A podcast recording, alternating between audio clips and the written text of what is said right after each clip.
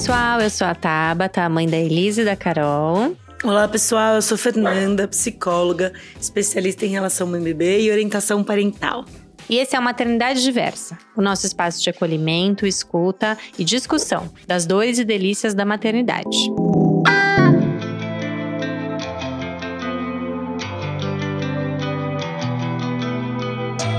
Às vezes é o amor que acaba, em outras situações é a rotina que massacra o romantismo. Outras tantas são as diferenças. E os motivos ainda podem ser tantos outros. Fato é que o divórcio é sempre um momento delicado na vida, pois nenhuma relação conjugal é construída com a expectativa de chegar a uma separação. De acordo com a CNB, o Colégio Notarial do Brasil houve, em 2021, um aumento de 40% dos divórcios. Só nesse ano, 380 mil pedidos foram feitos. Quando temos um divórcio com filho menor de idade, os cuidados aumentam ainda mais. Nesse caso, é realizado obrigatoriamente através de via judicial. E isso porque o Ministério Público ele precisa garantir que os interesses do menor sejam respeitados. Apesar de comum, sabemos que a separação dos pais é uma decisão dolorosa para todo mundo que está envolvido. E no episódio de hoje, a gente trouxe então uma convidada para a gente abordar um pouquinho desse tema. Ela é paulistana, 38 anos, mãe do Lorenzo, de 9 anos, e da Manuela, de quase 8. E é muito especial porque, para além de tudo, ela é minha irmã. A Ju, ela é professora de yoga e trabalha como empresária no ramo de saúde e bem-estar. Bem-vinda, Ju. Obrigada, meninas. Obrigada, Tabata. Obrigada, Fê. Muito feliz de estar aqui com vocês e de poder dividir um pouquinho dessa história que eu virei estatística esse ano, né? Colocando um pouquinho de leveza nesse papo que eu acho que vai ser profundo e denso. É, não pude perder a piada. não. A gente ri e chora mesmo. Ó, então eu já queria começar para a gente já é, trazer aí essas questões principais dessa temática dentro da sua realidade, te perguntando para você, é, quais foram os maiores desafios se a gente pensar no divórcio com os filhos? Bom, tem vários, né? Mas eu vou colocar aqui dois que que são que continuam mesmo depois de um ano continuam sendo desafios. Eu acho que a partir do momento que o casal decide, né, esse processo de, de rompimento, o que é muito difícil é estabelecer uma rotina da nova vida, tanto para as crianças quanto para os pais. Dentro dos dias de hoje do nosso combinado, é, tem-se uma organização, mas não foi fácil chegar nessa organização. E tem que ter muito diálogo. E no início desse processo de rompimento, de divórcio, o diálogo entre as partes não é uma coisa tão fácil para o pai e para a mãe. Porque, para além de tudo, são duas pessoas machucadas, né? Frustradas. Frustradas e com feridas abertas. Sim. Mas que muitas vezes a gente tem que, mesmo com a ferida aberta ali, eu acho que não vai reassurgir para debaixo do tapete, mas eu acho que é mesmo com o dedo na ferida entender que aquilo faz parte do processo, que uma hora vai cicatrizar, mas que tem coisas que precisam ser feitas naquele momento. Então, estabelecer de uma rotina, a partir do momento que é decidido finais de semana, é, coisas que a gente pensa que são simples, mas não são, né? Que envolve a rotina tanto do pai da mãe e principalmente da criança, pode parecer besteira, mas é muita coisa, né? Antes os finais de semana eram em família, agora os finais de semana são em família, mas dentro de um contexto familiar diferente. Então, o que acontece na rotina na casa da mãe e o que acontece na rotina deles na casa do pai. Então, chegar num consenso disso, de pessoas que estão ali num processo de rompimento, porque muitas vezes a divergência de pensamentos da própria forma de estrutura de vida é algo que é um desafio para as crianças e para os pais, tanto da parte de funcionamento quanto de chegar a um denominador comum, de se estabelecer é, essa rotina e essas novas regras. E uma outra coisa que eu já não lembro se você falou que era difícil para mim ou para as crianças, o contexto das crianças? Não, os maiores desafios. Os, os, maiores desafios em geral, né? Sim. Então, uma outra coisa que eu acho que é um desafio, tanto para mãe quanto para o pai, é, com todas essas coisas acontecendo, né? Não apontar o dedo, é, não falar mal do pai nem da mãe.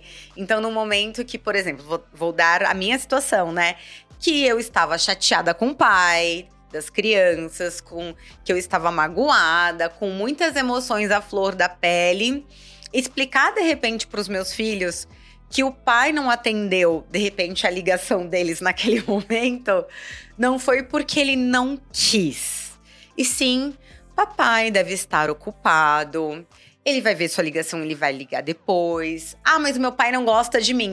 A vontade na hora é falar, é, não gosta mesmo. Sim. Claro que não, brincadeira. Mas, assim, de uma certa forma. Agir politicamente. Agir politicamente. Eu acho que não vou dizer nem politicamente, eu acho que de forma coerente e verdadeira. Porque eu sei que o pai não deixou de atender a ligação, não é porque ele não prioriza o filho. Neste meu caso, né, que eu tô dando exemplo. É, e sim porque ele estava ali num horário comercial e ele estava, de repente, com algum cliente, ou ele não ouviu. E que sim, o pai vai retornar a ligação para ele.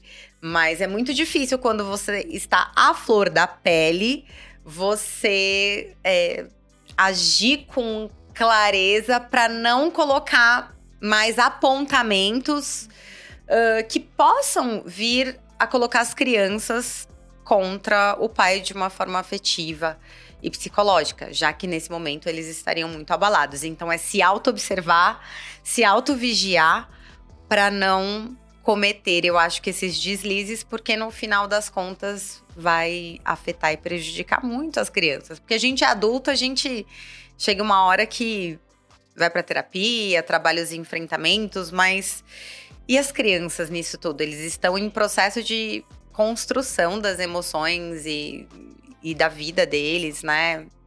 E baseado que vários traumas, várias coisas que vão acontecendo na nossa vida é, a gente meio que imprime, né, muitas coisas da infância. Então eu fico preocupada, eu como mãe, é um desafio em me vigiar o tempo todo para não cair nesse contexto de, mesmo com a emoção à flor da pele, trazer coisas que possam depor contra o pai. Super importante isso, né? Porque eu acho que, Ju, você traz aí no seu relato uma relação em que o pai está atuando a paternidade de forma ativa e só estava ocupado, né? Que já é um desafio. E eu acho também que é muito importante porque a gente tem diversas situações como você trouxe, né? Tanto que hoje em dia a gente tem aí um termo legal, né, que chama alienação parental, que trata-se de uma questão assim, é, é, é, tão sério que veio, né, virou um termo formal Sim. sobre isso, né? Do quão também é, esse cuidado dos adultos serem adultos, e das crianças vivenciarem as questões emocionais de crianças, né? Porque veja, você está trazendo uma situação que já é difícil, mesmo ele né, sendo, por exemplo, uma verdade. Mas em outros tantos casos, de ambas as partes, a gente vê pessoas que têm que dizer coisas que nem são para tentar cuidar dessa relação que é de fato das crianças com o progenitor a progenitora. Não trata-se mais do casal. Então, acho que também o maior cuidado é isso que você traz, Ju. Assim, imagino a dificuldade e. Quanto ser humano, né? De... de quanto ser humano, do que pega, né? Do quão você quer, de fato, né, sem querer, ou às vezes inconscientemente ou conscientemente. Não é, é da raiva. É, ferir o outro e sabe que isso fere o outro, de fato. Então, é, o quão isso é cuidar de si, para que também o que acontece também é assim, essa relação entre os, os parceiros, parceiras com as crianças, né, os pais, as mães, isso vai ser construído o que é.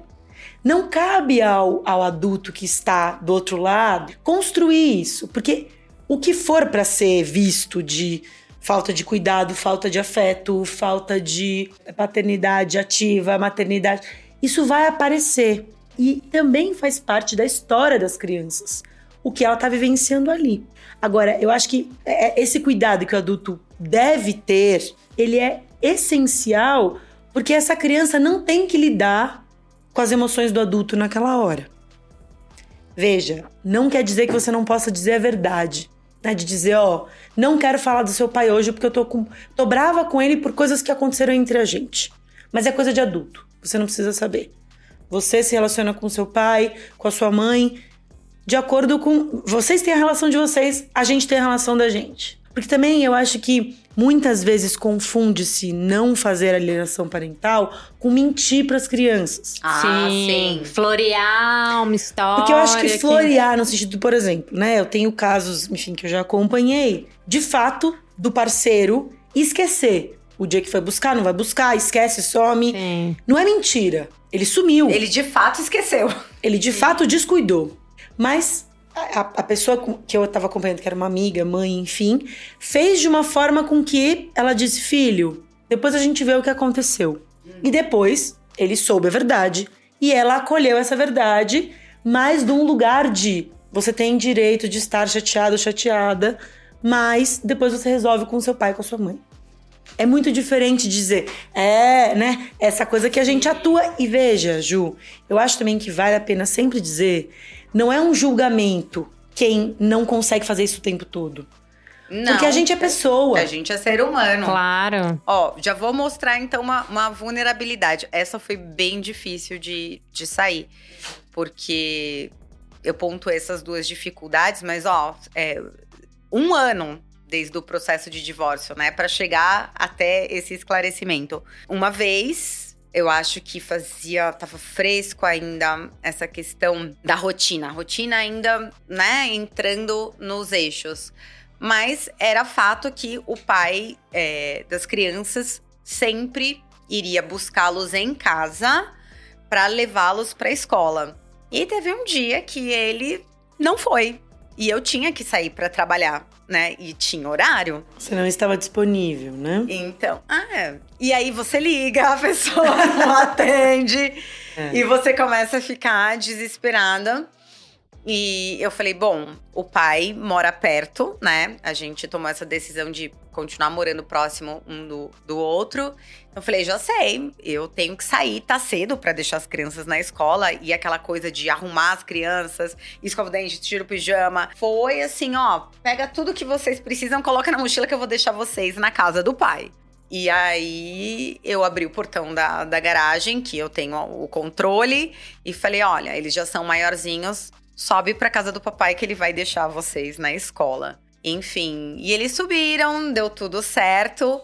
Mas depois é, veio um dos, dos meus filhos e falou assim: o papai esqueceu da gente.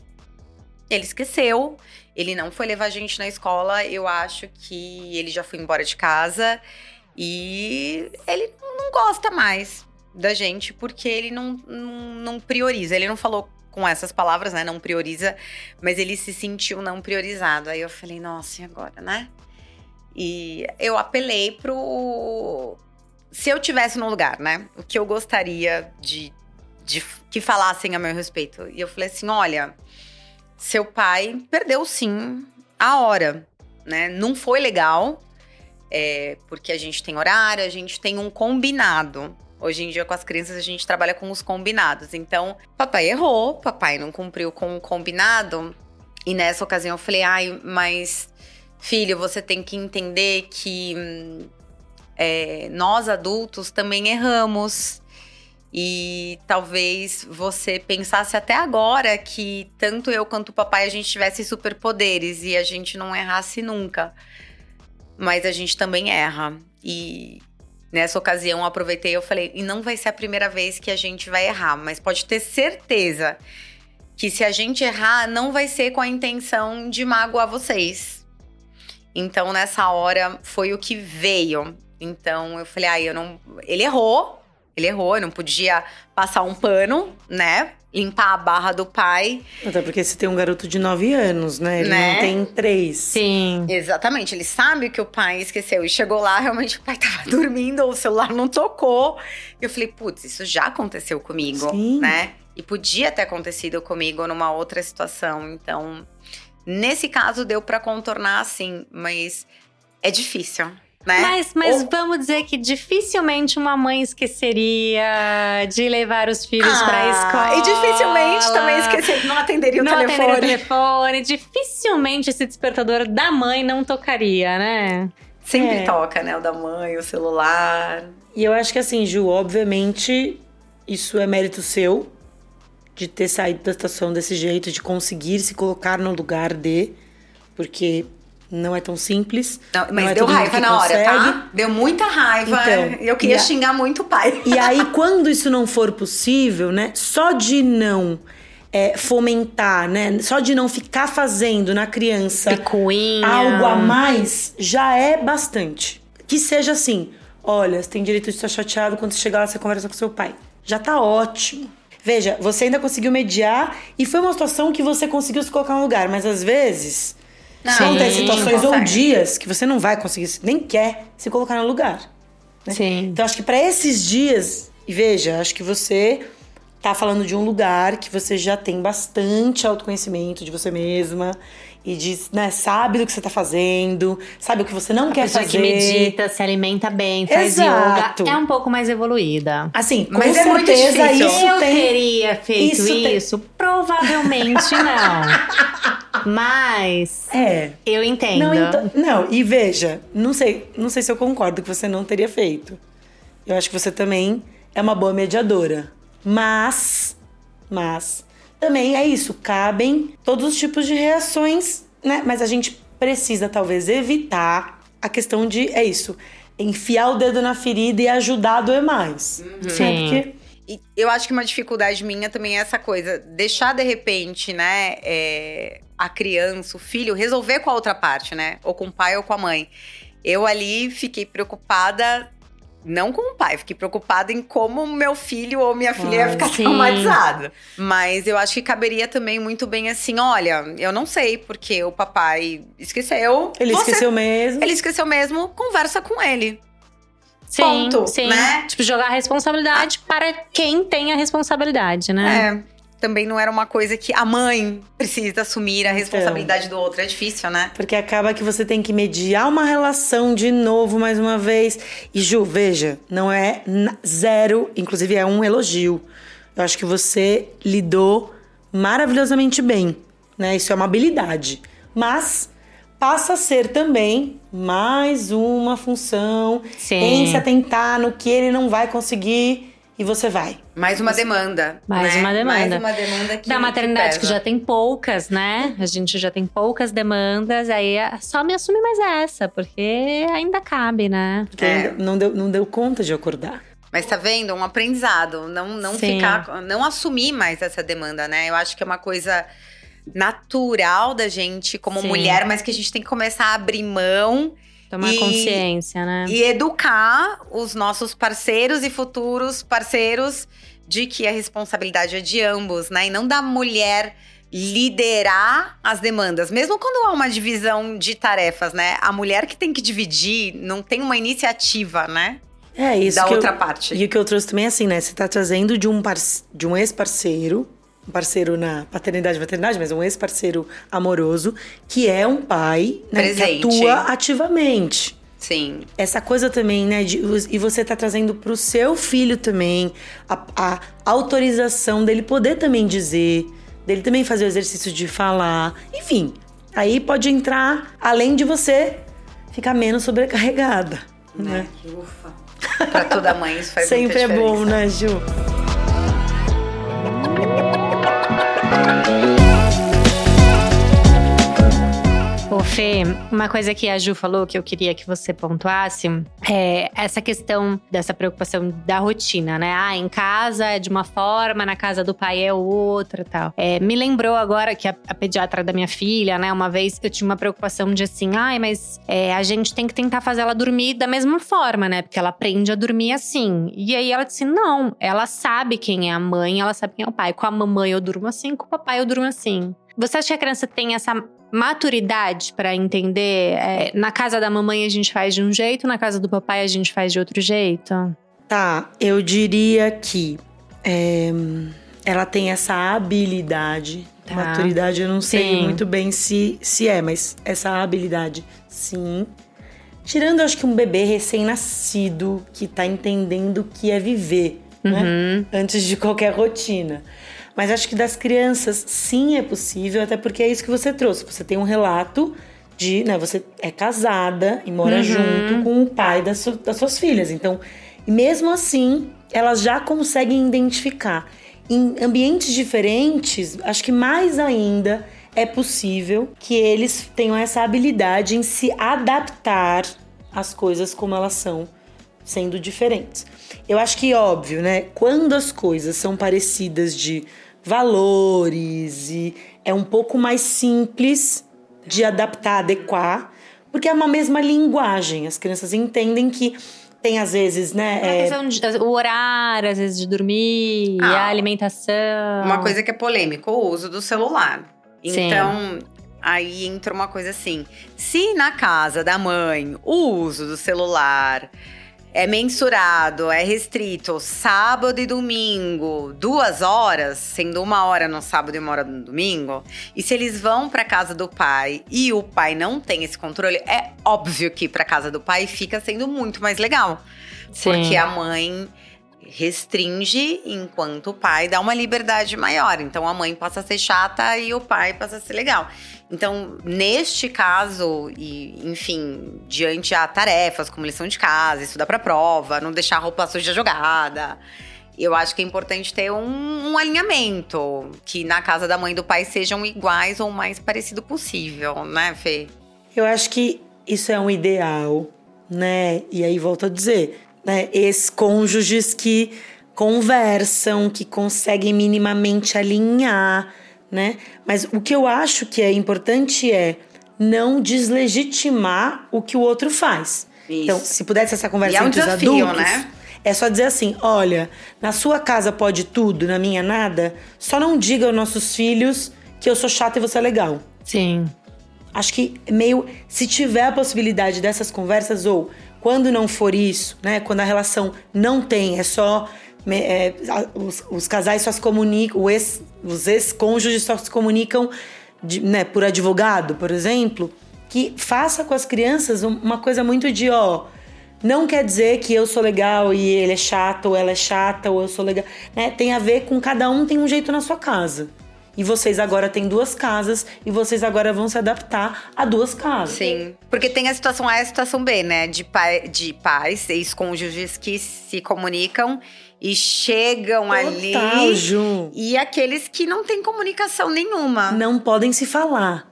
né? Né? E, e, de repente, eu, te- eu tenho uma amiga que o pai, ele é presente, mas é um presente quando ele quer. Então, às vezes, fica um mês sem pegar a filha de final de semana, mas aí, pra compensar isso, meio que leva pra viajar, mas quando ele quer. Então, às vezes, a mãe não traz questões de como deveria ser na casa do pai, porque ela fala: nossa, ele tá pegando, a menina já sofre com a ausência dele. Então, quando eu levar, eu não vou ficar colocando Mais regras, regras e, restrições, né? Deixa fazer o que quer. Então, nossa, é bem difícil, né? É. E aí, Jo, eu acho que se a pessoa tem a possibilidade, é procurar ajuda profissional também.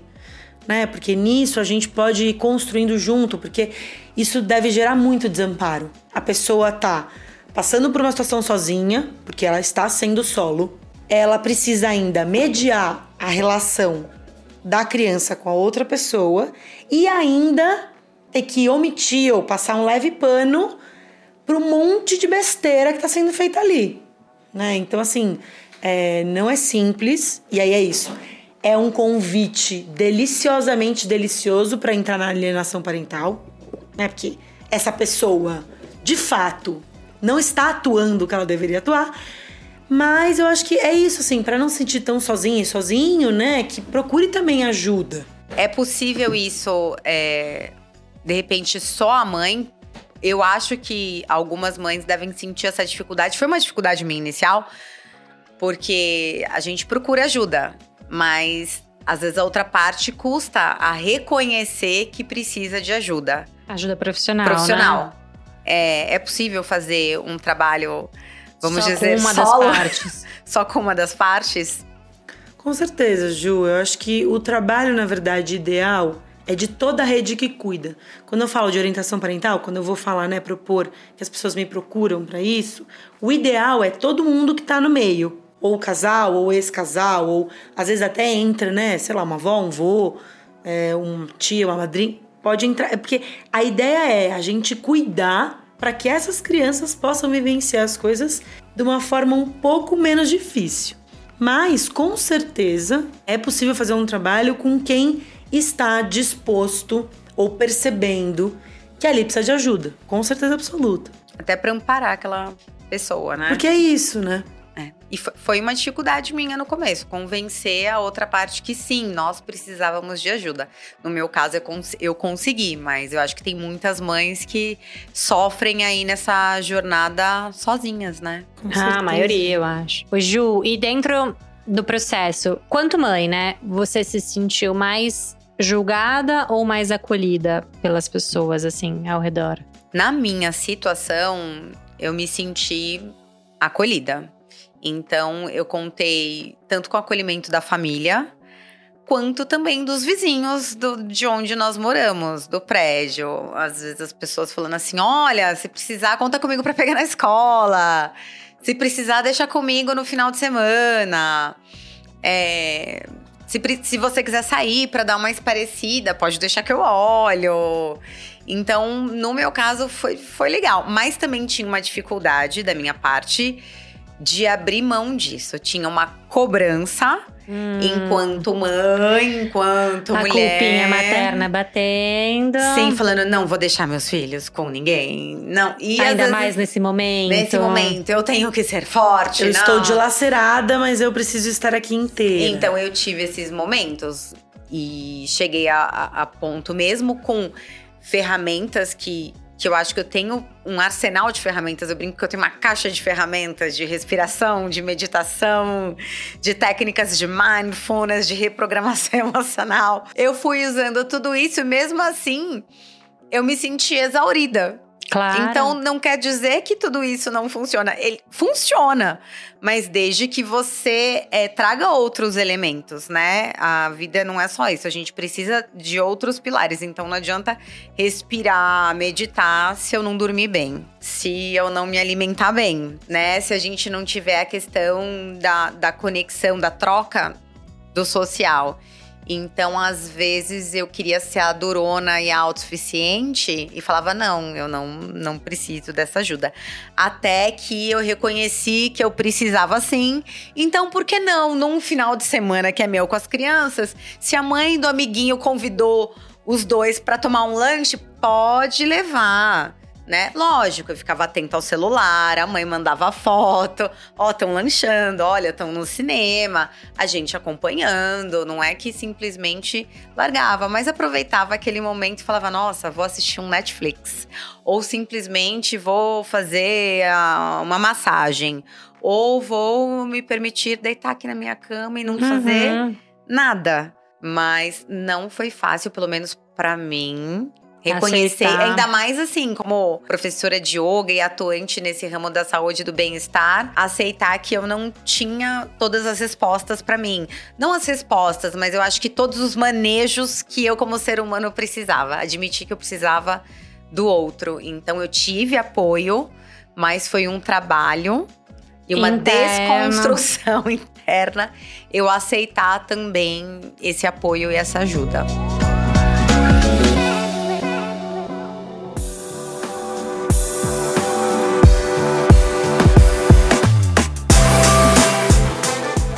Ficou a, guarda das crianças? Então, uma coisa que a gente fala, se conselho fosse bom, a gente não dava, vendia, né? Sim. Mas se eu pudesse dar um conselho para as mulheres que estão me ouvindo, eu diria assim: a partir do momento que decidir pelo divórcio, ambas as partes chegarem a um consenso, ok, vamos nos separar, não tenha pressa de assinar tudo de uma vez. Sim. Por quê? Porque tem coisas que a gente vai aprendendo vivendo. percurso, vivendo. Então, assim, na minha cabeça no início tava muito claro: ah, é um final de semana comigo, um final de semana com o pai. E a gente foi colocando isso antes de assinar. Vamos definindo essas coisas enquanto a papelada estava sendo organizada. E aí eu percebi que como o pai pegava as crianças na sexta noite e trazia as crianças de volta no domingo, que eu nunca tinha um domingo para mim. Eu nunca ia ter um domingo, né? Sim. E aí eu falei, não. E aí, conversando com outras pessoas que estavam passando pela mesma situação, ou já tinham passado, já estavam com a vida ali estruturada. E eu cheguei e perguntei, ai, como é que você faz? E para você chegar a raciocinar, a maturar, você tem que ter um tempo Claro. e um espaço para digerir, né? E até Passar por esses- vivenciando, vivenciando aquilo, né? para você questionar aquilo. É, eu peguei um compilado de informações. Então, uma pessoa disse assim para mim: ah, é, o pai pega as crianças na sexta-feira na escola. Ele não precisa pegar em casa. E eu, no início, eu- o pai vinha buscar as crianças em casa. E aí eu peguei e falei: olha, tudo bem pra você você pegar as crianças na escola na sexta? Ele, tá, tudo bem. E, e aí eu falei: olha só, você não vai trazer no domingo, porque eu acho legal eles passarem o domingo com você e eu também ter um domingo pra mim. Tudo bem você deixar de manhã na segunda-feira, porque quem fica até domingo à tarde, se você tiver uma situação que você conversa, gente, não vai arrancar pedaço ficar com a criança, com os filhos até segunda, né? Vamos lá, colocando de novo a questão quando você chega num consenso de uma paternidade presente atuante. Então aí o pai das crianças passou a ir buscá-los na escola na sexta-feira e deixá-los na escola na segunda pela manhã. E eu pego as crianças de volta na segunda tarde, na saída deles. Então ficou muito bom isso, né? Dá um respiro pra mãe. E aí uma outra coisa que colocaram também, que dá pra ajustar na guarda, né? Uma coisa que é conversada, nada é imposto, né? É, já que a mãe fica todos os outros dias da semana, por que não um dia da semana dormir na casa do pai? É legal para as crianças também, até para manter um pouco mais próximo da rotina, do vínculo, preservar essa questão da, da presença.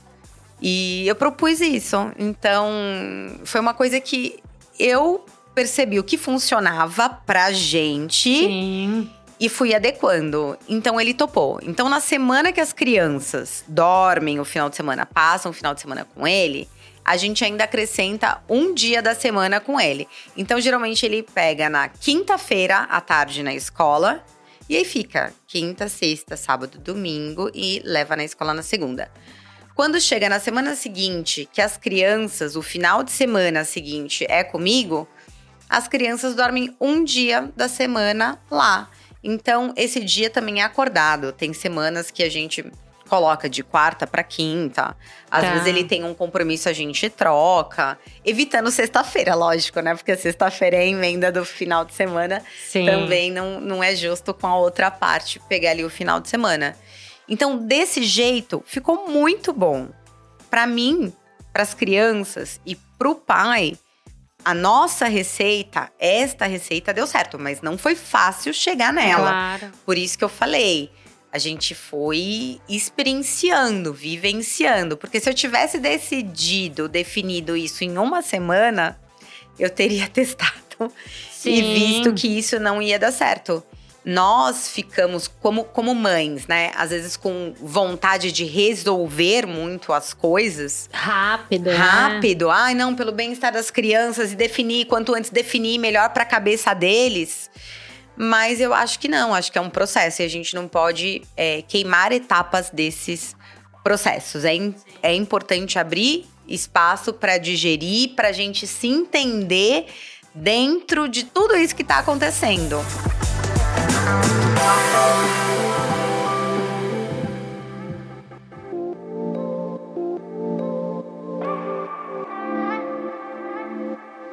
A guarda compartilhada no Brasil, em 2014, ela era de 7% só nas famílias, né? Agora, em 2020, ela já aumentou para 30%. Assim, em 2014, só 7% das famílias tinham a guarda compartilhada, né? Os outros 93, quem tinha guarda? Hum, vocês querem adivinhar? Mães, sim, nós mães, mais uma vez sobrecarregadas. Mas parece que isso tá mudando e, enfim, eu acho que temos um longo caminho ainda para percorrer. Fico curiosa de pensar por que mudou esse, esse dado, se as mulheres conseguiram ter, né, sustentar e aí uma, né, uma decisão e uma postura de vai sim dividir ou se a maioria pais. dos caras sei lá, de repente deram uma despertada. Acho que não, né? Eu acho que foi a não, bela e boa acho... pressão mesmo, a né? bela e boa eu, eu mando em você, mas assim, eu acho também que tem uma questão de um crescimento, né? Eu trabalhei muito tempo dentro de escola tal. Uma atuação dos pais de um outro modo. Não estou dizendo que eles estão, por livre e espontânea vontade, acordando e dizendo, gente, você é um pai foda hoje. Não só isso, tá? Mas eu acho que tem aí uma, uma, uma, bela participação das parceiras, né? Mas eu acho que tem aí um pouco também de uma quantidade de homens que decidem pela maternidade junto com as mulheres, quando é um casal heterossexual, né? De uma coisa de meio que também talvez um despertar ou se. se uma divisão um pouco mais. É, ou minimamente entender o que, que é ser pai, né? No, gente, não tô passando pano, tem um monte de homem ainda que não entendeu nada. Mas eu acho que é, é interessante talvez a gente olhar isso depois, porque Acho que tem uma coisa aí também das duas. É, acho que um movimento muito maior de mulheres que se colocam. Mas também é interessante a gente olhar, né? Porque talvez. Enfim, não sei, não sei se eu tô sendo muito otimista. Ah, eu acho que não. Acho que tem as duas coisas. Tanto se a gente for falar aqui da, da mulher hoje, que tá ali frente a frente no mercado de trabalho, com o homem é, também liderando na frente de, de, grandes lideranças. Então, assim, a mulher, no decorrer da história, também foi conquistando espaço. E eu penso que não totalmente, não a maioria, mas sim uma boa parte vem reconhecendo. Né, vem nessa construção de divisão das tarefas e também, sim, do maternar. Então, eu acho que tem um despertar tanto dos homens de estar um pouco mais atuantes, quanto também das mulheres de falar assim, poxa, eu. Conscientes também. É, eu não quero carregar é tudo isso sozinha, aquela desconstrução da Mulher Maravilha, né? Porque a Mulher Maravilha tem que trabalhar, tem que limpar a casa, tem que estar sempre bonita, tem que dar conta dos filhos e tem que fazer tudo, e tem que ser bonita e tem que ser feliz também. Então eu acho que faz parte tanto vamos colocar assim, desse acordar dos homens, que não é um acordar sozinho, eu acho que é um acordar cutucado pelas mulheres de falar assim: opa, mas a partir desse lugar das mulheres assumirem o tirar a capa da Mulher Maravilha. Então, assim, de reconhecer que não precisa carregar mais esse papel sozinha, né? Essa. Não que seja um fardo, mas sim é, é uma divisão de algo que exige dois papéis, né? O do pai e da mãe. Afinal de contas, as crianças foram concebidas através claro. dos dois. Então, os dois têm ali o, o, o seu papel.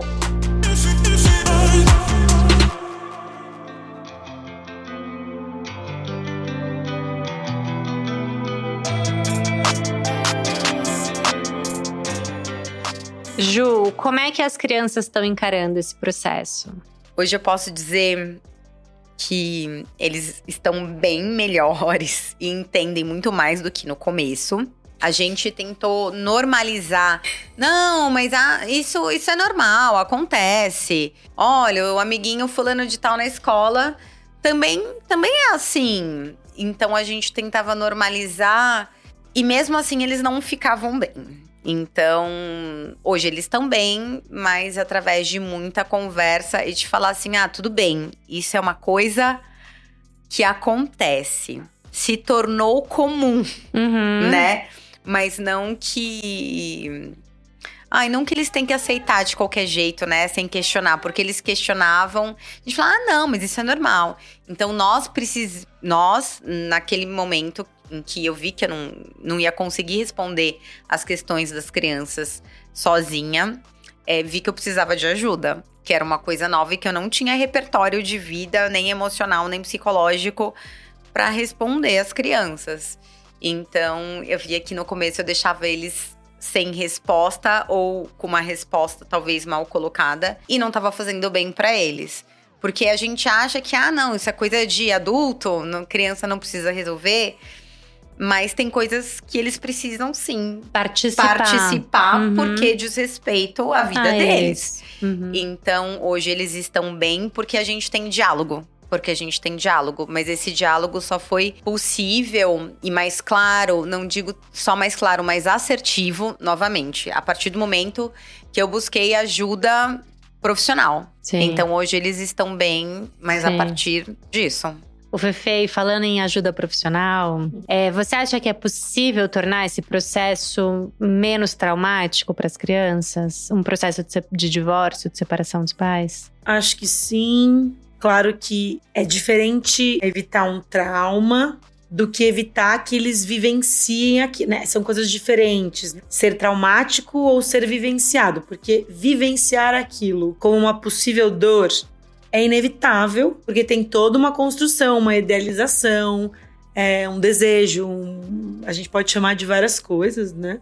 Mas eu acho que como a gente pode cuidar disso para não ser traumático, por exemplo, os responsáveis tentarem se cuidar, emocionalmente falando. E veja, a gente está falando aqui, né, de uma possibilidade que a Ju trouxe, né, traz da experiência dela, de que ela pôde contar com uma ajuda profissional, especializada, tal. Mas mesmo, né, quem não tem, por exemplo, acesso a essas coisas. Também, por exemplo, né, eu acho que das famílias contarem muito com a escola e contarem assim, a gente sabe que existem diversos tipos de escola, diversos tipos de apoio dessa escola, mas partilhar mesmo, né? Quem não consegue outro tipo de acesso, partilhar com a escola, buscar e falar, ó, oh, a gente tá vivendo isso, pelo menos contar para quem tá perto das crianças o que, que tá acontecendo e de forma super transparente. Eu e né, meu parceiro, minha parceira, a gente não tá se falando. Ó, vocês vão perceber que mudou tudo porque as coisas estão mudando em casa. Desde isso até contar tudo, porque aí quando é possível contar tudo, melhor dos mundos, porque também quem está cuidando vai também desenvolvendo recursos, antecipando coisas. Porque o que, que ajuda uma criança a lidar com as coisas que ela vive e sente? Perceber antes dela, dar nome a isso e oferecer apoio. Então, quando a gente faz isso de todo mundo se comunicar, ou quem está perto das crianças saber o que elas estão passando, né? Ajuda porque a pessoa antecipa de qualquer sinal, qualquer fala, qualquer choro específico, do nada, ou meio descontextualizado, tipo, ah, eu tô chorando porque eu não quero comer esse purê. Não, mas você come purê todo dia e de repente, é coisas que a gente sabe que são emoções. Então acho que a gente pode cuidar, claro, se tiver oportunidade, né, um, um acompanhamento especializado, né, de profissionais psicólogos tal, isso faz muita diferença, porque é isso, né? a gente também vai desenvolvendo junto com as famílias, como profissional, ferramentas para a gente ir percebendo. Porque veja, uma coisa também que eu sempre digo: não tem receita. A gente precisa entender o contexto daquela família, o contexto daquela criança, para a gente poder pensar possibilidades de ajudá-la a passar por aquele momento. É, você falou uma coisa, Fê, da, da ajuda da escola, né? Então, assim, a gente chegou nesse ponto que a gente precisava de uma ajuda profissional, mas também não foi de uma hora para outra. E eu achei que era muito importante comunicar a escola, e você trouxe essa questão. E a escola foi fundamental nessa transição, porque a escola acolheu. Então eu falei: olha, é, eles foram afetados, estão sendo afetados, claro, todo mundo. E até de coisas assim, por exemplo, a partir do momento que o, o pai não, não, tá, não estava mais todos os dias presente, mesmo estando todos os dias indo buscar na escola, tendo combinado, mas não como antes. O meu menino mais velho, ele buscava outras referências masculinas. E eu já tinha percebido isso brincando é, no prédio pelo condomínio. Então, quando ele ia conversar com um amigo, é, com o pai de um amiguinho, ele ficava ali trocando mais ideia com o pai e querendo agradar o pai do amigo do que com o amigo. Aí eu falei, opa, ele tá buscando preencher algo que nele tá vazio. Tá um buraco, né? Não vazio, ficou um buraquinho. Sim, e mesmo que seja pegar todo o caos, meio que organizar e falar, ó, agora vocês podem ir por aqui, agora vocês podem ir por ali, ou vocês estão de um outro tipo de ajuda. Porque é isso também, a escola, e a gente tá falando aqui de novo, de uma estrutura, de vários né, contextos. de vários tipos de escola. A gente tem as escolas que têm profissionais, tem psicólogos dentro, inclusive, até escolas que não têm nem material. Então, a gente está falando de um contexto geral, né? Mas mesmo assim, qualquer que seja, Da é um escola apoio. saber. É um apoio. E de estar olhando aquela criança, de repente, ah, eu vou ficar mais de olho Sim. no fulano, no ciclano. E, é, e entender alguns comportamentos que a criança pode apresentar que não estavam sendo tão comuns àquela criança, né? Isso que você do por esse exemplos. Ah, a criança tá mais agitada, tá mais agressiva, não sei. É, Ou a chora criança, mais. ou- é, Tem vários tipos de reações. né? Mas acho que com certeza a gente cuida para que isso seja menos danoso, menos dolorido. Dessa forma, assim, né? De, de amparando e procurando ajuda quando não estiver sendo sim. possível amparar. Sim. Porque também tem isso, né? Sim. Eu acho que as famílias, é, obviamente, se cobram por serem responsáveis, né, por essas crianças, mas não quer dizer que dão conta, porque todo mundo tá machucado, frustrado, fragilizado. né? Sim. Também é um momento disso, assim. É.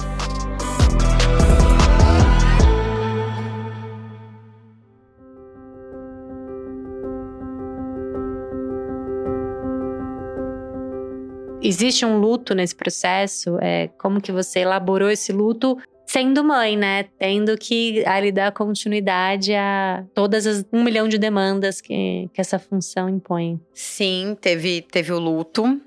E eu, na situação, na ocasião, já estava em processo terapêutico. Então, novamente, eu tinha essa possibilidade de fazer terapia, de estar em contato com uma ajuda profissional. Mas mesmo assim, foi difícil, mesmo assim, foi doloroso. E não é comparando dor.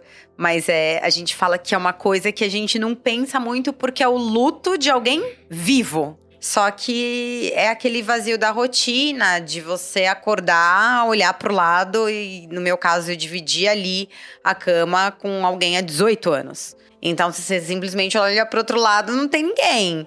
E você definia o que ia comprar no mercado, ou o que, que ia fazer pro jantar. E você não tem com quem compartilhar.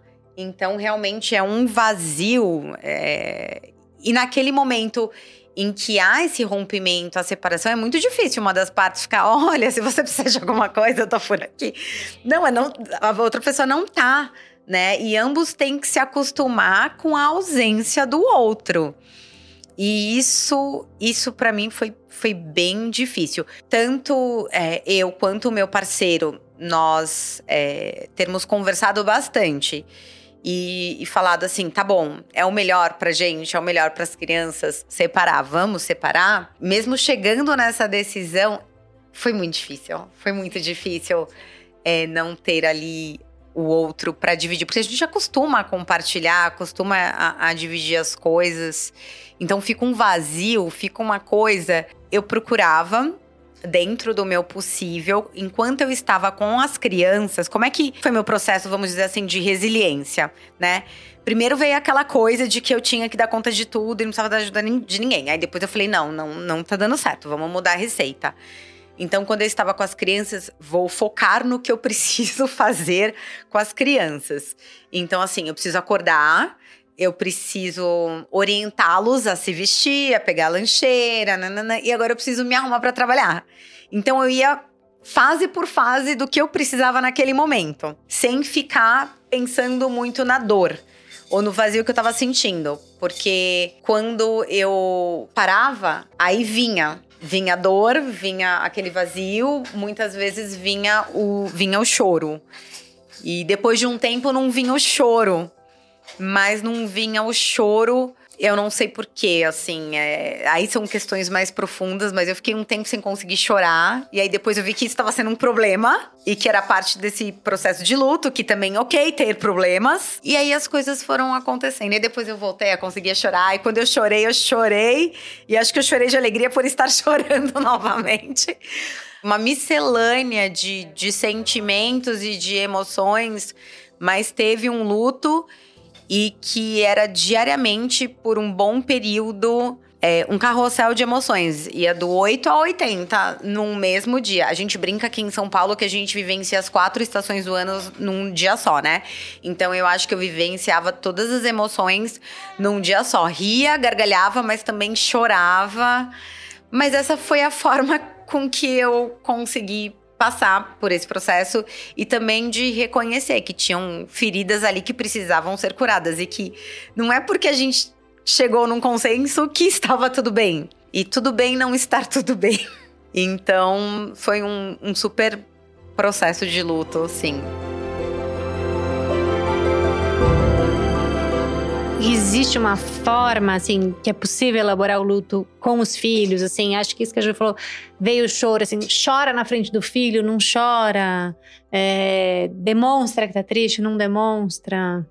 Eu acredito, né, assim, tudo que eu já também estudei, né, desenvolvimento infantil, da, da questão, né, de todo, é, do desenvolvimento psíquico, né, acho que cada vez, assim, só me faz sentido cada vez mais essa linha de que os bebês e as crianças entendem as coisas. A partir do momento em que eles entendem as coisas, né, sentem as coisas, acho que o caminho é ser sincero. E ser sincero é dizer o que eles estão vendo, porque veja, é a coisa de também negar, além de você dizer inconscientemente para a criança você precisa fingir que tá tudo bem. A, a, além de você, não sendo sincero, além de você trazer isso para as crianças, você também vai se colocando num lugar de que é, é, é, insustentável. As crianças viram o meu processo de luto. Óbvio que quando eu estava com eles, eu procurava focar nas coisas que nós tínhamos que fazer em trazer bons momentos para uma construção de uma nova família 3, mas era muito nítido que eles é, é, eles percebessem o que estava acontecendo. Então o Lorenzo e a Manuela falavam: "Ai, mamãe, você tá triste, né?" Eu falava: "Filho, filha, mamãe tá triste." Mamãe tá triste, mas uma hora a tristeza vai passar. Eu tô triste com o que aconteceu, mas eu tô feliz que estamos nós três aqui. Então eu tô triste e eu tô feliz. Uhum. Então eu não mentia que eu, que eu, que eu tava chateada, né? Mas que também tinham outras coisas que, que eu que eu estava olhando ali naquele momento. Essa foi, novamente, a, a minha estratégia. estratégia, né? E possibilidade, Ju. Sim. Eu acho que além de estratégia, você, com toda a possibilidade que você tinha de ter procurado ajuda, de estar sendo amparada, de ter um autoconhecimento isso vai te dando possibilidade de tratar dessa forma. É mérito seu, mas foi uma possibilidade que você pôde ir construindo. Eu acho que, além da sinceridade, é lembrar que as crianças também podem saber o que está acontecendo, mas sempre volta aquele assunto de o adulto cuidar de que as crianças não precisem ampará-lo. Sim. Uma coisa é eles compreenderem, não jogar respeitarem. Esse peso pra eles, né? Outra coisa é eles darem conta desse adulto Sim. Nesse, nesse luto.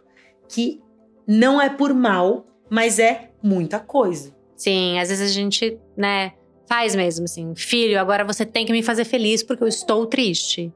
Dança aí, pula, canta uma música. Hoje você fica quietinho que eu tô muito, né? Assim. Sim. Esse exemplo é um bom exemplo de dizer: olha, hoje eu tô triste e quando eu fico triste, às vezes eu fico irritada. Eu preciso que você pare de gritar hoje, por favor. Eu tô com menos paciência. Isso pode ser dito. Você não tá pedindo para ele resolver a sua tristeza e sua irritabilidade. Mas você tá colocando ele numa situação real de também fico irritada, também estou cansada, também estou triste também. Então acho que tem sim como fazer isso de uma forma transparente, mas ao mesmo tempo cuidadosa. Porque as crianças, quanto mais elas lidam com o que é real, mais elas vão podendo dar conta do que elas vivem também, né? Porque a gente sabe que duas coisas assim, quando tenta-se é, né, é fazer todo o malabarismo de evitar que as crianças percebam coisas, fica uma coisa no ar. Fica uhum, uma coisa meio nebulosa, uhum. meio Não um negócio esquisito. Eles sabem. Uhum. Eles sabem tudo. Bom, eu sou fã número um. Acho que é potência absoluta, desde o bebezico. Assim, então. E a gente tem estudos já que comprovam isso. Então, eu acho que é, é muito. É, é possível sim, e dessa forma. Acho que isso que a Ju traz, Ju, você traz uma, uma maneira assim, né? Que, que bom que você pôde ter essa possibilidade. Se, né, é assim, mérito seu, muito esforço deve ter sido. Foi. Tem sido, né? Porque Muitos eu acho que de ainda não passou, meditação. É. né? E acompanhamento profissional especializado, né? Isso tudo, mas é mérito seu também. Esse manejo todo, né? Equilibrar esses pratinhos, né? Que você ainda deve estar fazendo. Ah, ainda sim. Né? Porque ainda é meio. rec- Não é, É tanto recente, tempo, fez um ano e dois meses. Ainda é Então. recente. Né? Sim. E veja, eu também acho que é importante falar, né, sobre essa questão da ambivalência das sensações e dos desejos, porque a Ju trouxe, né, uma situação dela é, ela quis, assim, ela escolheu tomar essa decisão, ela, né, tomou essa partida de vamos fazer assim, e mesmo assim é difícil. É difícil. Claro. E ainda de uma pessoa que você não tá separando só da pessoa, mas você tem um vínculo com aquela pessoa, você ainda fala com aquela pessoa, Ela você não pode contar, mas você sempre, pode né? é, com os filhos é outra questão. Você não pode simplesmente Dá um tempo pra esquecer. dar um tempo ou cancelar, né? Hoje a gente tem essa coisa da política do cancelamento. É, mas assim, você fala assim: ah, cancelei a pessoa da minha vida. Ou não tenho mais obrigatoriedade nenhuma com essa pessoa, não devo satisfação. Não, a gente, a gente deve satisfação ainda. Sim. Porque se você tá ali com a criança, quebra um braço, quebra uma perna. Eu te liguei, como assim? Não te achei, né? Então, ainda tem algumas coisas. Eu, até hoje, quando eu viajo e eles estão no final de semana com o pai, eu falo assim: olha, eu tô indo, eu, tô indo viajar, tá Pra tudo tal bem, lugar, mas eu tô indo pra tal lugar, tá aqui o nome do hotel. Se precisar Sim, não me sim. encontrar no celular por algum motivo, tô aqui. Gente, então você para e pensa assim: nossa, eu ainda dou satisfação, né, no bom sentido. É... Por quê? Não pela pessoa, e sim porque a gente tem filhos, né? Então é um vínculo. eterno. E não né? necessariamente precisa ser no bom sentido, viu, Ju? Pode ser péssimo e chato.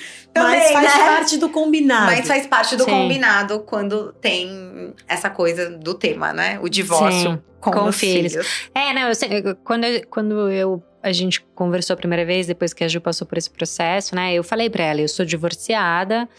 Eu falei, Ju, meu divórcio foi. Isso é seu, isso é meu, tchau, beijo. Né? De repente nos encontramos um dia nessa vida, mas assim. Não tem a menor Se noção quiser, de como essa pessoa está. nunca mais. É, assim, é, com- com filhos não existe essa possibilidade, né? Ainda É, mais de uma maternidade, ou na maternidade que a gente tá falando aqui, que eu acho que vocês são mães, eu não sou, mas a gente partilha. Que é uma maternidade que envolve sim a outra parte, que mantém sim, que faz sim, junto, sim. que compartilha. Então, mais É. trabalhoso ainda. Então, tá doendo, você vai ter que olhar pra cara dele mesmo assim. Você vai ter que, né, sorrir na frente dos filhos, enfim. Não precisa sorrir o tempo todo, gente. É. Só lembrando.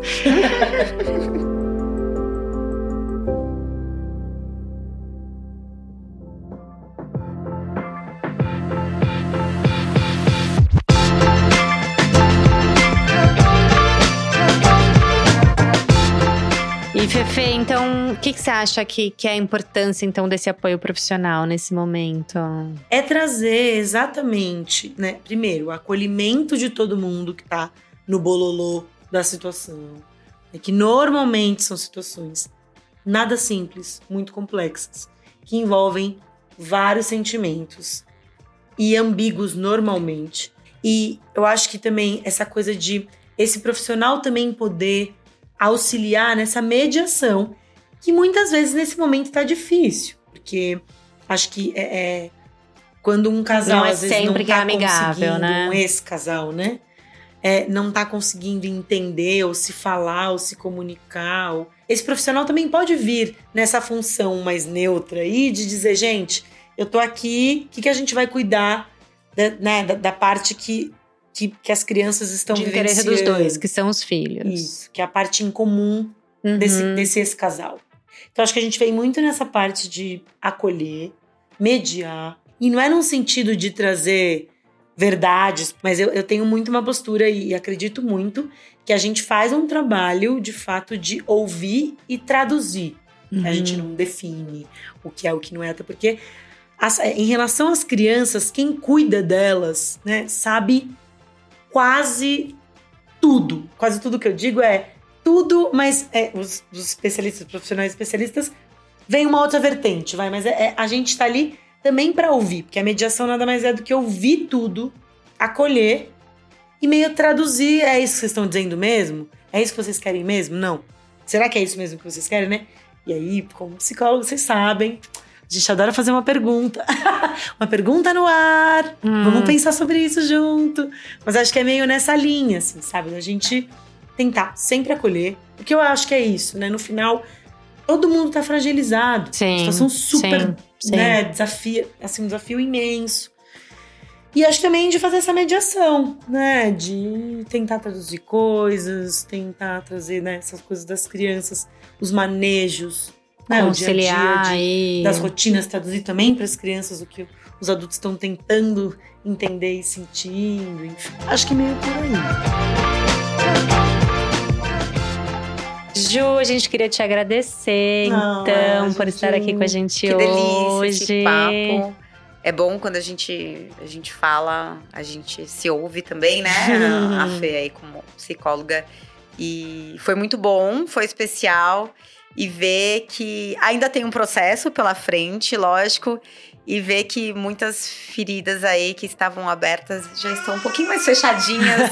e que embora seja um tema denso, né, difícil, ele não é perduroso, mas doloroso, né? A gente, quando a gente fala, parece que a gente vai liberando também, a gente vai compartilhando a nossa história, parece que vai ficando mais leve, né? A gente divide aí o peso e espero que é, possa ajudar também outras mulheres, outras mães que estejam passando por algo ou passaram por algo parecido. Muito obrigada pelo convite, adorei. Obrigada a você, obrigada. Não esqueçam do nosso e-mail de contato, que é maternidadediversa.gmail.com. Se tiver alguma dúvida, alguma, alguma algum palpite de, de temática para dar pra gente, manda lá no nosso tema. E Fefe. Eu queria agradecer a Ju, que eu não agradeci. Só falei um ah, Juju. Obrigada. no fundo, ah, Juju. Ju, muito obrigada. obrigada Foi um prazer, Fê. né, conhecer você, conhecer a sua história. É, com certeza isso ajuda muitas pessoas, porque eu acho que o que é muito dolorido também nos processos difíceis é a gente sentir sozinho, enfim. Quando a gente começa a entender que aquilo pode ser partilhado, porque pessoas entendem, né, estão é, é, é muito próximos de algumas coisas que a gente vive, isso ajuda muito. Inclusive no despertar de perceber que está sofrendo por aquilo, no despertar de, puxa, eu preciso de ajuda, né? É, é possibilidades de caminhos, né? Então, muito obrigada. É, você, né, a sua história é muito inspiradora. Acho que você aí tá arrasando. Ah, obrigada, obrigada. E conta com a gente também, né? Já tô contando como ouvinte fiel aqui do podcast. Sim, e venha mais vezes. Isso, porque... para outras temáticas, é. com certeza. ah, com certeza. Acho que terão muitas mais temas aí envolvendo a maternidade, né? Sim. E, gente, só uma observação: esse episódio foi gravado pós-Páscoa. Quem escutou um barulho de um papelzinho abrindo são os ovos que roubamos da minha filha para estarmos aqui neste momento confraternizando, tá bom? Um beijo para vocês e até a próxima. Gente, um beijão, até o próximo episódio.